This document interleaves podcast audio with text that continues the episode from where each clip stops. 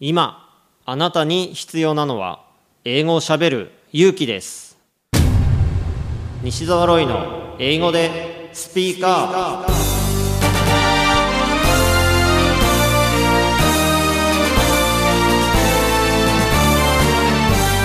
こんにちは。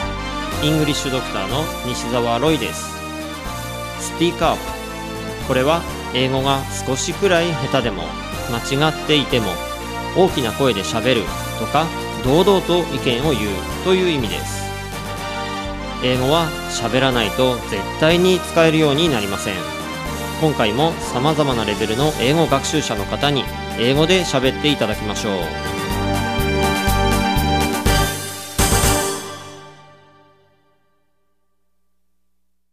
今回のゲストは弓道5段をお持ちの木内博和さんです。英語でスピーカー uh, my boss gave me an opportunity mm-hmm. uh, to work overseas in two months. Uh, New Jersey. Oh, New Jersey. New Jersey. Our company have, has a branch in New Jersey. Uh, it is very close to New York. It takes 30 minutes by train. Mm.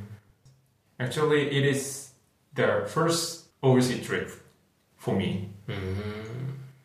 I got my passport on the first time. And how was it? Uh, I was really wonderful. Uh, for business side, um, I could meet our colleague. I finally could meet him or her in person. Yeah, that was so wonderful.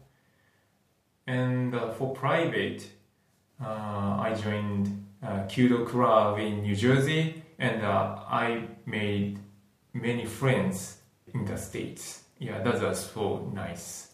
And uh, uh, sometimes uh, a few friends in New Jersey come to Japan uh, to join the Kyudo seminar. I have an opportunity to meet them. So uh, I got a good relationship. When did you start practicing Kyudo? uh, when I was a university student, uh, I coincidentally Mm-hmm. started Kyudo.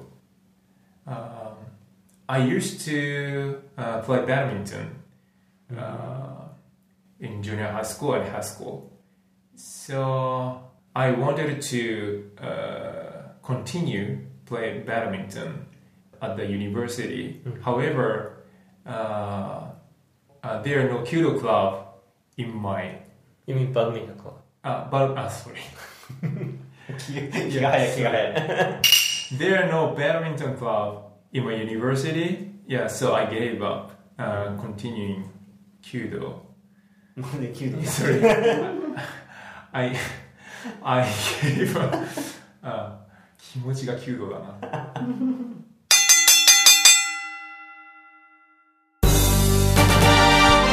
英語でスピーカー下手でもたどたどしくても何かを話せばコミュニケーションが生まれます。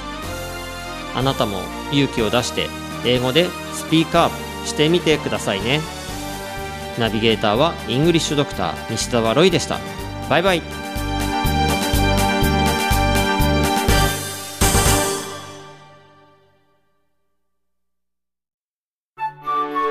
なるほど。頑張って勉強しているのに上達が感じられないんですか？まあいろいろと英語病併発してるみたいなのでこの薬を出しておきますね。英語が上達しない原因の直し方。電子書籍ですので薬局ではなく Amazon Kindle ストアでお求めください。